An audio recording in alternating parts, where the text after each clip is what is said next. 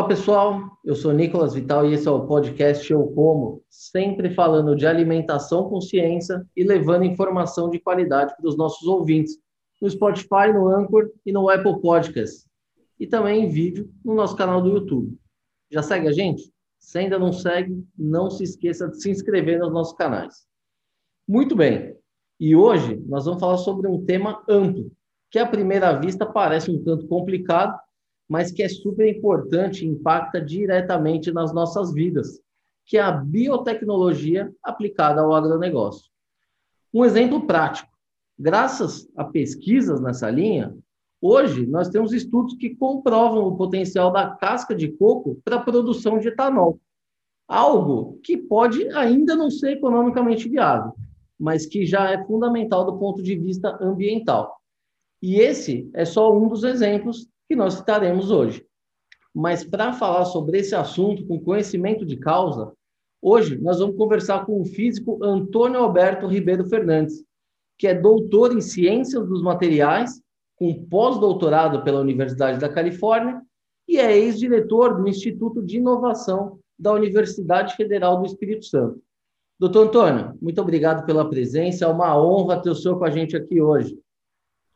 É, obrigado pelo, pelo convite e gostaria aqui de ressaltar a importância do, do seu programa de levar a ciência para todas as pessoas. É, tirar a ciência dos seus laboratórios é uma função ímpar e de grande relevância para um país que quer se desenvolver. Quanto mais pessoas forem bem informadas, melhor terão as escolhas, melhor terão os caminhos que elas vão percorrer. Então, primeiro, eu gostaria de dar o parabéns aí à sua iniciativa e vamos tentar conversar e tentar falar uma linguagem que seja compreensível para todos, né? que é o nosso objetivo. Muito legal, mas a gente não ia ter programa aqui se não tivesse pesquisadores também dispostos aí a, a compartilhar todo esse conhecimento. Então, a gente é que agradece aqui a participação. Doutor, para a gente começar essa conversa aqui do, do começo, eu citei é, o exemplo né, de uma pesquisa é, recente, que é a questão de, da transformação da casca do coco verde né, em etanol. Parece uma coisa muito louca, muito distante assim do público médio, né? Me conta um pouquinho, o senhor esteve envolvido né, nessas pesquisas, né? Conta um pouquinho como é que isso é possível, como é que se dá esse, um trabalho como esse? Bom, é, eu, sempre eu gosto de, de declarar né, que o, a pesquisa científica é o envolvimento de vários fatores, que partem desde o principal deles, que são os estudantes, né, a formação de recursos humanos, e nós, como professores, que é o nosso principal, vamos dizer, negócio, é, nós temos que estabelecer temas, temas para pesquisa. E esse tema foi um tema de uma tese de doutorado de uma aluna que é, estava é, preocupada é, em, em trabalhar em algo que tivesse uma é, tocada ambiental, sustentabilidade, etc. Então, a partir daí, o grupo, né, o nosso grupo é o grupo do Laboratório de Biotecnologia Aplicada ao Agronegócio. Vou fazer já uma pequena propaganda, se você me permite. Nós estamos é, é, no programa de pós-graduação em Biotecnologia da Universidade Federal do Espírito Santo, no seu mestrado e doutorado nota 5 da CAPES, que é uma excelente avaliação. Estamos abertos para estudantes do país inteiro que se interessam interessa pelo, pelo nosso, nossos projetos. Bom, voltando ao casca de coco, essa pesquisa veio é, principalmente porque um dos, um dos projetos que o grupo tem uma expertise internacional é em estudar a levedura Saccharomyces cerevisiae. A levedura Saccharomyces cerevisiae é a levedura fundamental, é um microorganismo fundamental para a produção de qualquer base de celulose em etanol. É essa levedura que transforma a cana-de-açúcar em etanol. Então, procurando é, alternativas para o que nós chamamos de etanol de segunda geração, que não, não advém da cana-de-açúcar, nós vislumbramos que o, o problema do coco, do resíduo da indústria do coco, era enorme. Era um problema ambiental gigantesco e não só no resíduo é, despejados nos nossos 8 mil quilômetros de praia. Todo mundo adora ir na praia tomar uma água de coco fresquinha, né? retirada do coco na hora, mas aquele coco tem que ser utilizado em outro lugar. Mas também e principalmente nas indústrias de manufaturação desse coco. Então, pensando nisso e fazendo uma pesquisa de anterioridade, vimos que todos os, os estudos e tentativas de ter um valor para, para essa casca de coco, que não fosse simplesmente resíduo, eles ou não foram bem sucedidos ou não tiveram um valor agregado é relevante para a produção desse material. Então, Pensando nisso e com a nossa expertise em, em levedura, nós começamos a esse, esse processo. E aí, o nosso grande processo que deu origem à patente que, que, foi, que foi concedida pelo INPI era a utilização de pressão hidrostática, pressão mesmo, pressão. Pressão, como você bota pressão no seu pneu, como você bota, é, você sente a pressão quando você mergulha no, mar, etc., para facilitar a ação dessas leveduras no vegetal casca de coco, que é um vegetal com muita celulose e de difícil transformação. Este foi o grande, é, é um grande invento da, da, da nossa pesquisa. E essa, essa é, essa, essa pesquisa nos deu muita alegria, porque, além da patente ser concedida, ela ganhou a medalha de ouro numa importante, importante feira de inovação no Irã. E, e com isso é, foi muito importante. As duas pesquisadoras, na época, a professora Patrícia Fernandes, que é a líder do grupo de pesquisa nosso, e a aluna Érica é, ganharam é, é, relevância estadual, foram as mulheres de ciência do, do ano no estado, e essa pesquisa tem dado muita alegria, porque tenta resolver esse problema enorme, que é o, a casca de coco, que entope os canais de, de, de de esgotos da cidade. Ela, ela, ela tem difícil, difícil estoque por causa do seu volume. Ela, ela, ela gera uma quantidade de chorume altamente tóxico, então é difícil você estabelecer em chão. Tem baixa poder calórico para queima.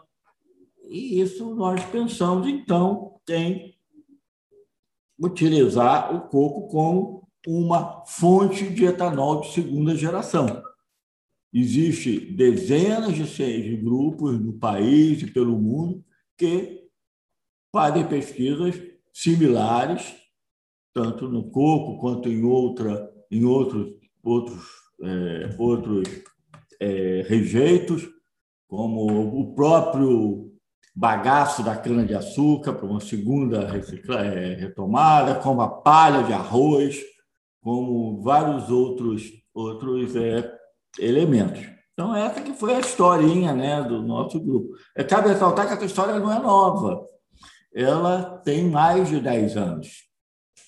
Este é um problema né, enorme no país, quando se.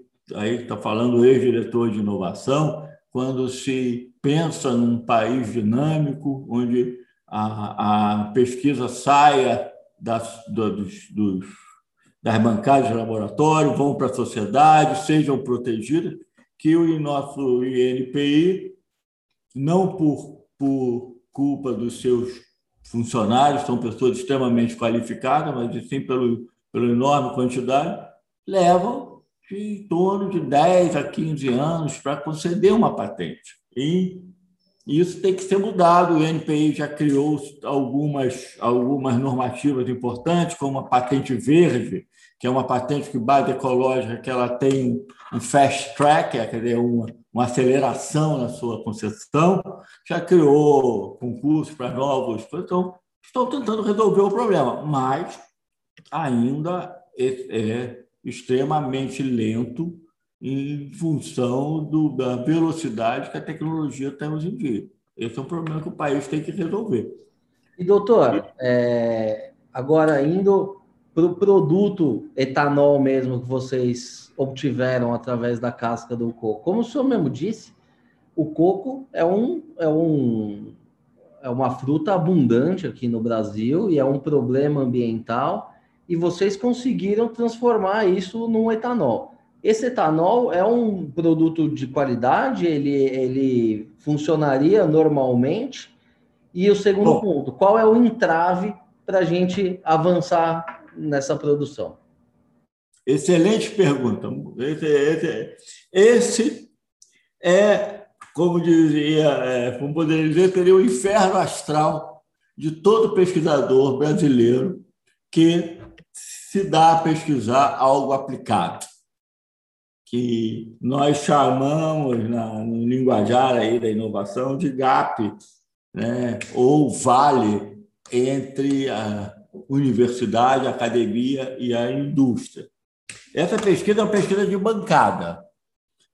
Quando você fala em pesquisa de bancada, você geralmente fala em baixos volumes, comparado quando você tem a, a indústria já atuando. Em baixos volumes, em bancada, quando eu falo baixo, eu falo muito baixo. Era como se tivesse botar, por exemplo, é, é, álcool no seu carro com conta-gotas. É isso que eu estou falando. É, volume de mililitro, às vezes um litro, dois litros da produção. Então, são, são pesquisas de bancada. Na pesquisa de bancada, isso tem que ser muito bem dito, é, eu acho que é, é função do, do jornalismo, né, esclarecer com exatidão, né, sem sem é, sensacionalismo. Né? Então, na pesquisa de bancada, esse etanol deu uma produtividade de 8%. É em peso. Significa uma, uma produtividade muito grande, muito boa para, para é, uma perspectiva de uso industrial. Mas entre a bancada e a indústria teve um longo, longo, longo caminho a percorrer. Tem que se fazer a prova de conceito, tem que se fazer o escalonamento e tem que se fazer o que é mais importante que hoje se falta muito no país, que é a engenharia. Fazer os reatores, fazer a concepção de fábrica, é, e na caixa do coco ainda tem um grande problema, que é a logística de distribuição, que é o, a cana, a cana ela é feita em grandes, em grandes plantações, com as usinas coladas na plantação, uma logística muito bem elaborada e uma tecnologia do qual o Brasil é, é, detém todos os seus as suas, as suas características dessa tecnologia. Ele é, ele é líder mundial na produção de etanol. Então, se você comparar a, qual será essa produtividade, aí já te falando em preço ao consumidor, distribuição no posto de gasolina e etc., com a caixa, com a cana-de-açúcar, eu diria honestamente que não temos esse dado. E aparentemente, aparentemente, por motivos que eu mencionei, ele não, não parece ser competitivo, como a maioria do etanol de segunda geração. Então, isso é uma coisa que tem que ficar bem clara. Não sei se, se eu respondi a tua pergunta. Se... Não, respondeu. E aí eu já emendo uma próxima aqui. É, mas toda inovação, ela começa, enfim, você precisa ir aprimorando, né? É, agora, pode até não ser competitivo com o etanol, mas de repente ele não poderia servir como um complemento ou mesmo servir de combustível para essas próprias usinas que produzem coco, que eu imagino que elas devem processar ali milhões de cocos todos os anos, então ela teria uma matéria-prima abundante, né? Como é que funciona é. essa questão do desenvolvimento de fato? A de... nossa a nossa ideia primária era não produzir, não fazendo alguns estudos de, de viabilidade, que não teria produzir etanol para distribuição em postos de gasolina. Isso, nossos, nossos estudos, levam a ver que foi uma crise energética muito grande, que não se vislumbra no curto prazo, nem no médio, nem no longo prazo, que, que faria que essas tecnologias tivessem é, competitividade. Entretanto, nós pensamos uma coisa um pouco mais vamos dizer assim, radical, uma inovação mais radical, que era que os próximos grandes produtores de coco, as prefeituras e governos locais, aí entrando já numa, numa linha que nós gostamos muito, que era uma linha da Tríplice Hélice, né? que governo, sociedade e, e setor privado, tudo pensando em soluções, é fariam pequenas usinas, no qual a logística de distribuição fosse vantajosa. Por exemplo, eu moro numa cidade como Vitória, Espírito Santo, uma cidade lindíssima, cheia de praias. Convido todos a virem visitar essa cidade. E, e todos bebem coco. Tem uma carrocinha de, vendendo coco em cada esquina da cidade. Então, a cidade poderia fazer pequenas usinas, pra, utilizando essa, essa distribuição, e fazer o seu etanol para ambulância, carro de polícia, etc., etc. E as empresas com o mesmo conceito. Ela colocar pequenas usinas, é, é, pequenas usinas dentro da sua, do seu parque industrial, e produziu etanol para os seus carros, tratores, etc, etc. Aí eu vou adiantar até uma pergunta que você certamente iria fazer. Mas por que, que ele vai fazer isso se é mais barato comprar etanol no, no, no posto? Eu, como um gestor de dinheiro da casa, da minha casa, eu iria pensar nisso. É, um Aí eu acho que vem a outra questão, que é você agregar valores ecológicos ao seu, à sua marca. Que hoje esse valor, esse, esse tag, né, essa, esse registro nos seus rótulos ecológicos, tem um valor de mercado enorme. Você vai tomar aquela água de coco no supermercado que gera zero de rejeito.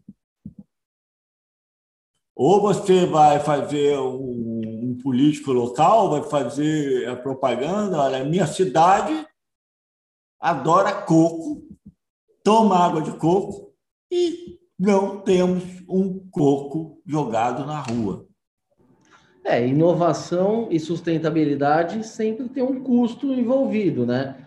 Hoje a gente vê aí cada vez mais essa questão do ESG, né, presente aí nas grandes empresas, esse poderia realmente ser um caminho. Agora, já emendando aqui a próxima pergunta, o senhor citou a questão da patente. Demorou aí 10 anos para sair a patente, mas saiu a patente. O que, que muda isso? Qual, qual, que é a ideia da patente? Vocês pretendem licenciar essa tecnologia? Qual, o que, que muda com a patente? Bom, o conceito de patente né, é um conceito bem amplo e tema de estudos acadêmicos, é, mas assim, uma, numa maneira é, simplista de explicar, a patente é uma proteção. É uma proteção otorgada pelo Estado. Isso é fundamental esse conceito. Ela é otorgada pelo Estado. O que quer dizer isso? Cada país soberano tem as suas regras patentárias. Então, o Brasil tem a sua, os Estados Unidos tem a dela, a França tem a dela, etc. Tem os acordos internacionais que tentam fazer uma harmonização nessa questão, mas é uma decisão do Estado otorgar ou não uma patente. Quando essa patente é otorgada, ela dá garantias ao, ao inventor né? porque existe o pesquisador e o inventor. O pesquisador pesquisa, o inventor inventa algo, né? mas o conceito da patente é o conceito do inventor. É, os direitos comerciais da proteção daquilo que foi concebido pelo seu intelecto. Então, quando você deposita uma patente, você torna aquele estudo acadêmico, no qual, por exemplo, estou na Universidade Federal, Federal do Espírito Santo, é um, um ativo financeiro da, da instituição. Aquilo entra, entra como patrimônio da instituição, como uma empresa. Ela, ela patenteia um, certa tecnologia, aquilo entra como um ativo financeiro da sua instituição, além de proteger de concorrências desleais, ele, por um prazo determinado, isso é muito importante, um prazo determinado, é, ele também é, tem, tem o, a questão de tornar um ativo financeiro. Então, a universidade ela pode negociar essa patente com que nós chamamos de licenciar essa patente. Ela também pode vender essa patente para um terceiro interessado em produzir aquela tecnologia. Essa é, o, é a questão da patente importante. É, o Brasil, ele, ele não, há pouco tempo, anos atrás, não, um, um passado bem recente, é, não dava muita, muita atenção para a questão patentária. Então, não, não, é, não, não estava no dia a dia do pesquisador universitário essa preocupação. A preocupação do pesquisador universitário era divulgar a sua, a sua pesquisa o, o em canais é, cada vez mais é, de maior abrangência, de maior credibilidade, e não se preocupar se aquela pesquisa poderia ou não ter algum valor financeiro agregado. Do tempo para cá, uns oito, dez anos para cá, essa política governamental, que foi uma política governamental, é, eu, eu, por exemplo, estava no, no, Ministério da Ciência e Tecnologia quando isso começou a, a, a ser desenhado, é, dar importância da universidade a esse processo de patenteamento. E o número de patentes no Brasil cresceu enormemente, porque nós da classe acadêmica, é, nós temos por hábito responder rapidamente às demandas da sociedade. Um exemplo claro agora é a vacina do Covid. Toda vez que a, o, é, o acadêmico é demandado pela sociedade, ele responde com, com precisão, com competência e rapidez. Isso é um fato que tem que ser dito. E na questão da patente foi a mesma coisa. Nós, pesquisadores das universidades, principalmente as universidades públicas desse país, quando foi demandado pelo governo, olha, precisamos, o Brasil precisa patentear porque o nosso portfólio de patentes é muito baixo.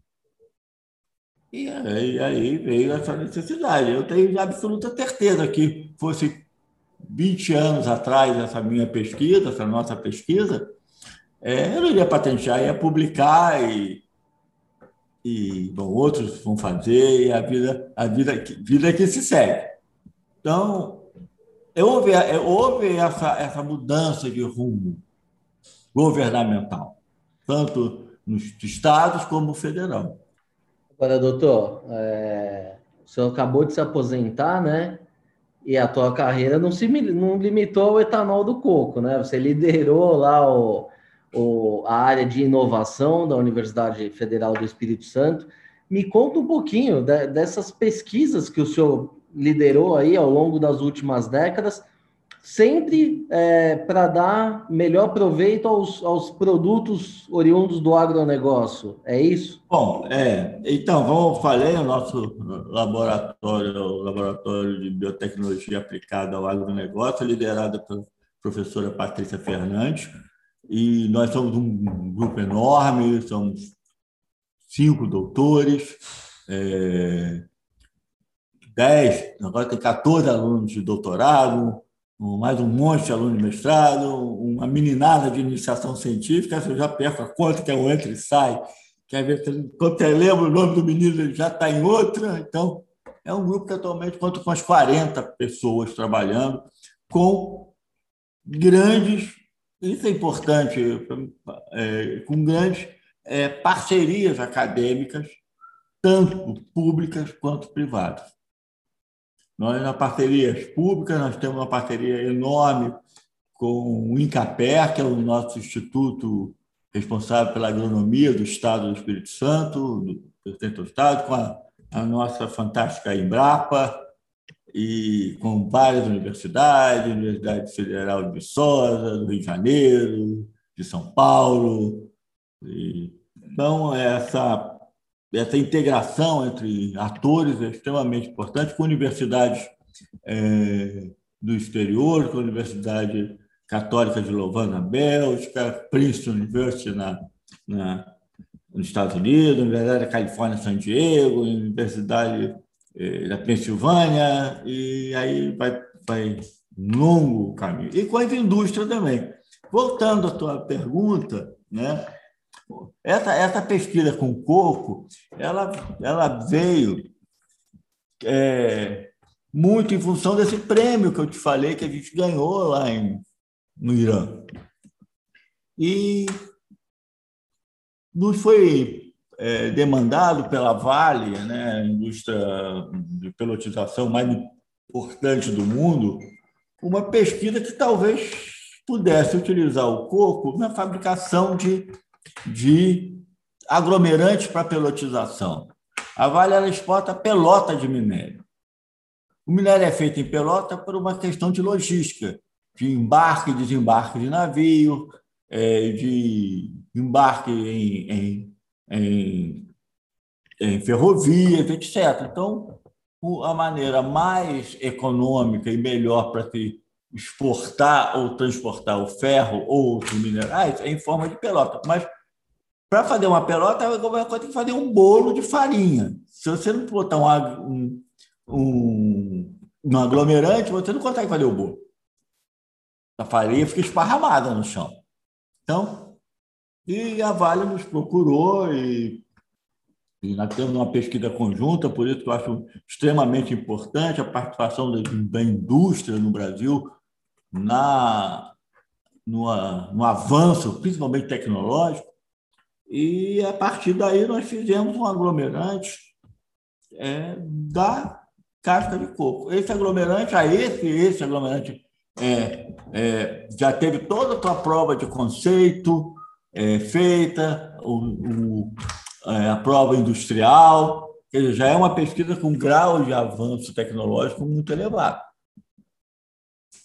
E essa pesquisa já foi, já foi patenteada, a patente concedida, em mais de 10 países no mundo, inclusive nos Estados Unidos. E ela já vem sendo Aí. utilizada? Oi? E... Aí é outra questão, né? Ela está pronta, tá...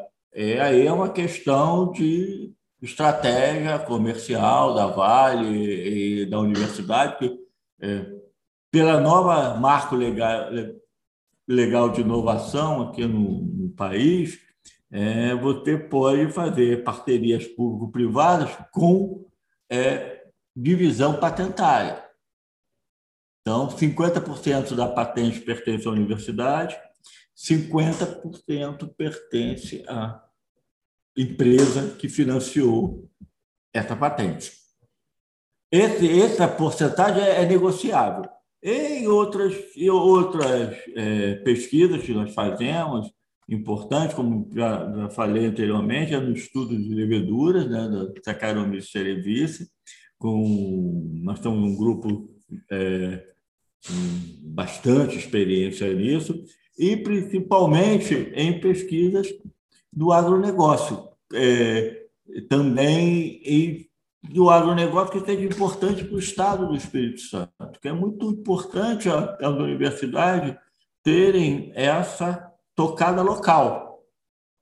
Né? Agregar valor, tentar agregar conhecimento, tecnologia, às, é, como se fala, às, as coisas que o Estado faz, o Estado produz. Então, nós temos um trabalho enorme com mamão, papaya, né? O Espírito Santo é o maior exportador de mamão do Brasil e trabalhamos principalmente nas doenças que acometem o mamoeiro, é, que é o, a meleira, principalmente o vírus da meleira. Nós somos a, a maior autoridade nesse vírus mundial.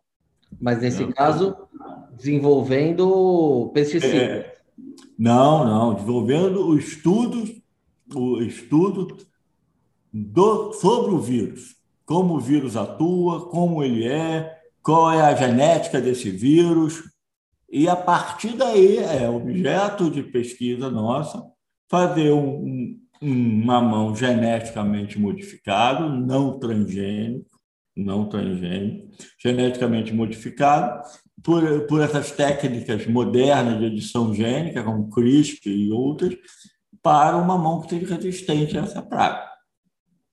É, civil. Trabalhamos também fortemente no estudo do abacaxi e, e valores, com produtos agregados ao, abaca, ao abacaxi, como a bromelina, que é uma enzima de alto valor comercial, e etc. E recentemente, recentemente estamos trabalhando na, com a Petrobras do estudo de bactérias redutoras de sulfato que são bactérias que acometem no pré-sal, que causam problemas de corrosão. Aí você vai perguntar, por que a gente está trabalhando nisso? Lembra que lá no início eu falei para vocês, nós somos especialistas em pressão? Então, a pressão a 7 mil metros é enorme, e nós trabalhamos com micro-organismos sujeitos à pressão. Então, a biotecnologia é isso, é esse, né, esse monte de técnicas, um monte de especialista trabalhando junto em processos tecnológicos. Então... Mas esse é o futuro da, da comida, na verdade, né? As pessoas, em geral, têm um certo preconceito. O senhor citou aí a CRISPR, né? É, as pessoas já ficam assim, não, não quero saber porque é a minha comida. Só que você está fazendo um processo que você está melhorando a qualidade da, da comida, as pessoas, enfim, não tem noção de como era uma melancia um milhão de anos é. atrás, né? Tudo vai avançando. Vocês só aceleram essa, essa melhoria, não é? Esse isso? é o tema, é extremamente importante. Eu acho que você deve colocar aí na sua pauta de. Eu posso até te ajudar nisso, é, escolher pessoas. É, sobre o alimento geneticamente modificado e a sua importância na fome do mundo. Isso é, é uma pauta riquíssima e, de grande importância para a sociedade, principalmente em tempos estranhos que a gente estamos, estamos vivendo, a desinformação, o fake news acometem todos os setores da sociedade, trazendo problemas. Né? Hoje mesmo eu li um cidadão famoso que disse que está esperando a vacina vegana para tomar. Eu fico triste, porque uma pessoa que faz uma declaração dessa está é, tá fazendo um desserviço. A melhor vacina é a que está no seu ombro, é no seu braço, né? Essa é a melhor vacina. E, e mais outras tecnologias né, ligadas à biotecnologia é isso. O melhor, a melhor tecnologia é aquela que te alimenta, aquela que não te mata de fome, aquela que não destrói, por exemplo, estava falando sobre a meleira do mamão. Quando isso acomete num produtor, e, e geralmente nessas nessas, é, nessas culturas são pequenos produtores, não são grandes multinacionais, são pequenos produtores. Quando comete uma doença dessa, eles só têm uma solução, que é imposta pela legislação, é derrubar a plantação inteira. E é triste, você vai num campo, você olha aquela plantação enorme de mamão toda derrubada. Exatamente. E, e aí então também, é, eu não sei qual que é a origem, o senhor disse que é um fungo, né? Não, um vírus. Um vírus, desculpa. E aí a importância de você fazer a, a, a defesa vegetal né, desses produtos, porque muita gente também condena todo tipo de, de tecnologia, mas não entende é, por que, que, que, o produtor usa. E aí o senhor acabou de dizer, é o salário dele que está ali, né? É, Se ele eu... perder, é, é, vai causar um problema social gigantesco. Era na, no início da minha carreira acadêmica, eu era, como você disse no início do programa, né, eu sou físico. E a minha, a minha, até eu brinco que a minha conhecimento do agro, da, da agricultura, do agronegócio, era muito simplório. O que está parado é árvore, o que se move é animal. Então, era esse que era o meu conhecimento básico. E mamão se, se dava no supermercado, ia lá. Mas quando você vê os problemas que acometem o campo, principalmente na agricultura familiar, nos pequenos agricultores, a necessidade que essas pessoas têm de tecnologia, é, é, é muito grande, é muito complexo num país nosso, onde tem calor, umidade, chuva, tudo misturado, vento, não tem a barreira climática como tem alguns países do norte, né? É, da neve que, que faz uma certa limpeza, depois tem outono, nós, nós estamos, a gente só tem duas estações, ou está chovendo ou está sol, então é, a agricultura é, é importantíssimo. E na questão, por exemplo, dos OGMs, os OGMs eles são, eles são utilizados pelas grandes empresas, de grandes commodities, como soja, algodão, milho. E as, por, por causa dessa desinformação, dessa, dessa, dessa conceito colocado na sociedade de forma errada, os, os alimentos que não são commodities, como feijão, mandioca, mamão, é, passa por um problema enorme. Por exemplo, a Embrapa tem um, um feijão transgênico resistente fantástico, mas cadê? Ah, já se tem o arroz dourado, que tem é, é, mais beta-caroteno, que seria fundamental para para alimentação de crianças, alimentação humana, também não, não, vinga, por causa dessa percepção equivocada dos organismos geneticamente modificados, que já estão aí no mercado há mais de, sei lá, 40 anos, e nunca, nunca se viu ninguém provar que morreu, ou que passou mal, ou que nasceu um rabo porque, né, como já teve, ou virou crocodilo, porque não tem. Agora, toda a sociedade ela deve ser informada do que está sendo comido, que, né, que você está tá, tá usando. Então, a, a, informação deve ser, deve ser um direito do, né, numa sociedade democrática. Agora, você você introduzir é, fake news e coisas que assustam a pessoa por uma questão ideológica, isso tá, não está correto. Entendeu? E, e a, por exemplo, eu gosto de brincar, né, estava nessa área de inovação, eu também já saímos um pouquinho do, do, do, né, do, do que era para a gente conversar, mas eu acho isso interessante, a questão da nanotecnologia. A nanotecnologia é uma tecnologia inovadora, uma tecnologia que está entrando em tudo quanto é produto. Mas, em contraposição à, à, à transgenia, geneticamente modificado, ela entrou como um agregador de valor. Poxa, aquele meu sabão tem nanotecnologia, então é bom pra caramba. Tudo é, é como você conta essa história, né? Exatamente. Então, se você chegar e, e todos os produtos, produtos nanotecnológicos, existe nanopartícula de não sei o quê, eles fazem questão de colocar. Então, roupas, roupas nanotecnológicas que evita suor, ou não sei o quê.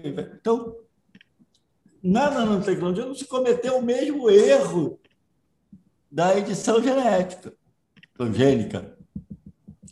Já se criou-se uma, uma comunicação mais vantajosa. Mais amigável, né? Mais amigável. Mais amigável. amigável. Então foi um problema. Daí você não assusta o consumidor, você pode, é, enfim, avançar aí na tua pesquisa. É, uma vez eu conversando com um cientista um famoso nos Estados Unidos, ele me disse: a pessoa tem que entender, não de tecnologia, a questão da vacina, todo mundo agora quer entender. É RNA recombinante, é vetor viral, é que... nada. E ele me deu um exemplo muito, para mim, muito espetacular. Você tem cartão de banco? Sim. Tem. Eu também tenho. Você entende da tecnologia que está envolvida naquele teu cartão quando você passa? É hoje não precisa nem. Não que já é uma tecnologia obsoleta, porque hoje você já está usando o celular, né? É, então, mas você precisa saber o que. Não. Importante é que funcione, né? O que você precisa ter é uma confiança nas agências reguladores e órgãos de controle. Se o órgão de controle te diz que um carro, você ir num cartão de banco e utilizar aquele cartão é seguro, ou que você use o seu celular para fazer qualquer coisa seguro, e que você tome um remédio que foi assegurado pelos órgãos de controle, você não precisa, é, assim, no dia a dia, você não precisa saber do que, que são as filigramas daquela tecnologia. Então, é que a gente fala, né? A maneira de comunicação com, com o cidadão é fundamental. E voltando à nossa história, é a questão do coco. O dia que, que, a gente, que as empresas pensarem, não, isso é um problema, eu vou, eu vou, eu vou utilizar a tecnologia que já tem existente, no caso que eu falei da Vale, que já é uma tecnologia mais avançada, de um estágio muito avançado, é uma questão de política da empresa, de usar ou não. É, teu respeito, é, é, é, a empresa ela tem que dar satisfação a seus acionistas, não é? E é, eu não entendo essa parte, porque é uma decisão sim ou não, mas eu entendo que é direito dela. E e outras tecnologias, você tem que, que ter muita pesquisa. E a pesquisa só tem duas maneiras, só tem uma única maneira de. Não, duas. Duas maneiras de se realizar pesquisa para mim. A primeira, a mais fundamental de todas, sem elas, eu vou te surpreender sem ela, sem ela para mim, é impossível se realizar qualquer coisa de qualidade, é estudante bem formado. Você pode jogar um monte de dinheiro, você pode comprar milhões de equipamentos.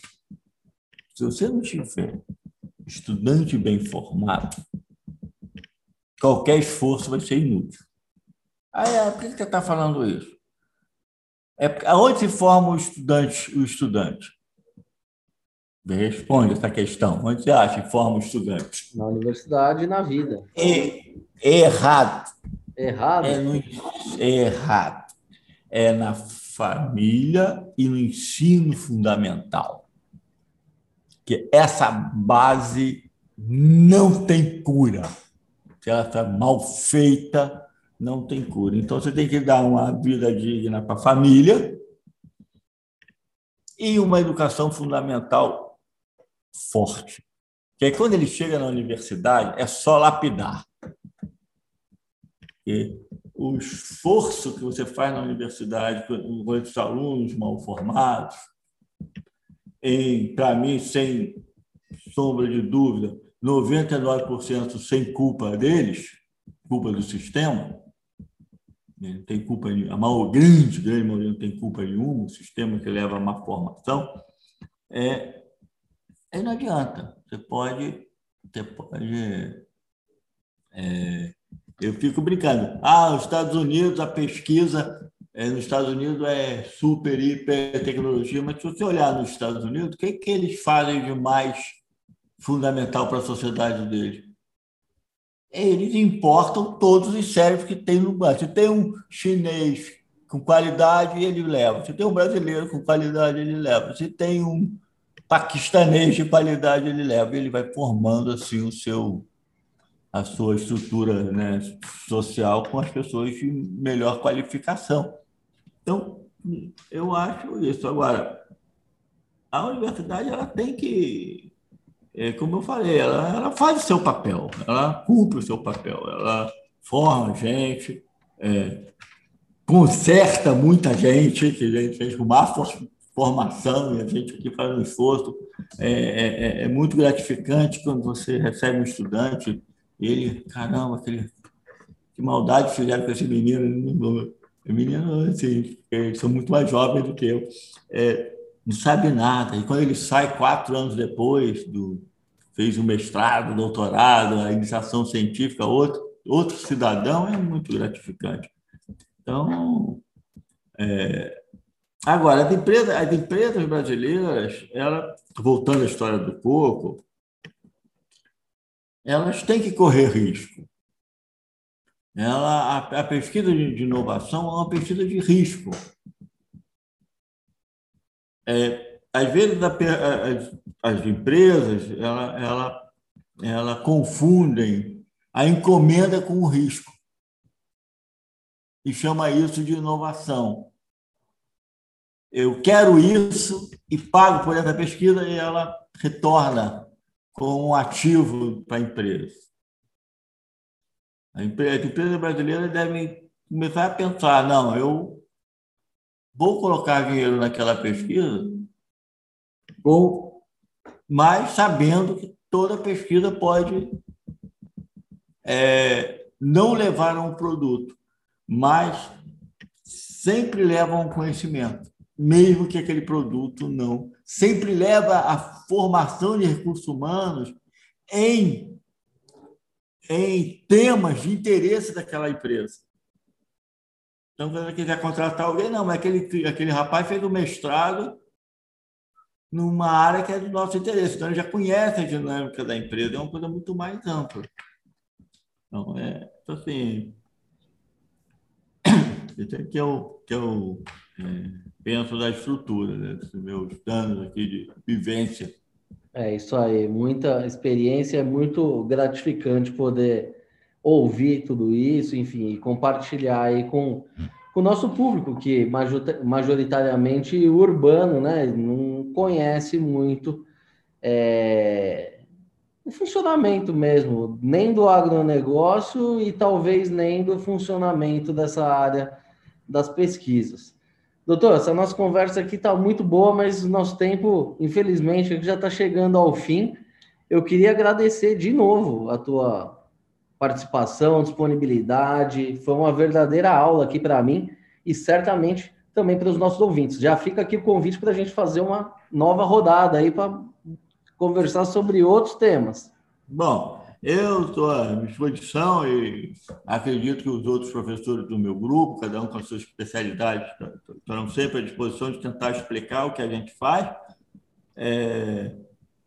E eu acho que o público tem que entender o papel da universidade pública brasileira, né? o papel importante da universidade pública brasileira. É, quando o papel de transformação da universidade pública faz no, no cidadão ela é um patrimônio, um patrimônio que tem que ser protegido de qualquer forma. Ah, mas aquela tem aquela aquela ladainha, ah, mas existe professores e funcionários públicos que não fazem nada. Bom, Tem. Mas me aponte qual, qual área, qual setor da sociedade que não tem maus profissionais. Todos têm. Mas o que, o que traz de transformação, o que a gente vê aqui na nossa universidade, meninos que. É, uma vez eu fiquei. É, até fico um pouco emocionado com a, eles me responderam, aluno de iniciação científica, fez mestrado com a gente, agora está fazendo doutorado na UFRJ, na Universidade Federal do Rio de Janeiro. Ele, rapaz, por que você não vai para casa? É, chega aqui no laboratório, sete horas da manhã, dez horas, você está aí trabalhando ainda. Ele disse, professor, eu moro com oito pessoas numa casa que não tem 30 metros quadrados, com um banheiro lado de fora. Esse lugar aqui é o mais confortável que eu vi na minha vida.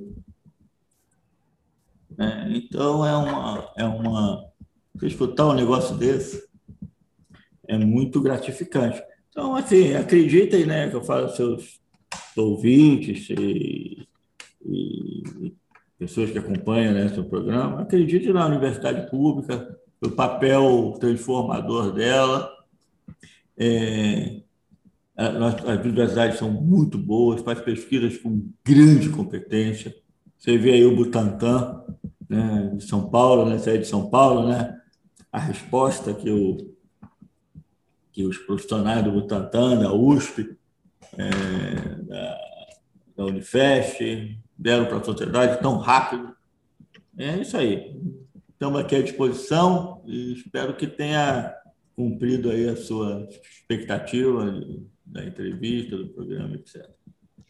Foi excelente. Obrigado mais uma vez, doutor. Muito bem, pessoal. Essa edição do podcast Eu Como vai ficando por aqui. Se gostou da entrevista, não se esqueça de seguir os nossos canais no YouTube, no Spotify ou na sua plataforma de streaming favorita. Aproveite e siga também no Facebook e no Instagram.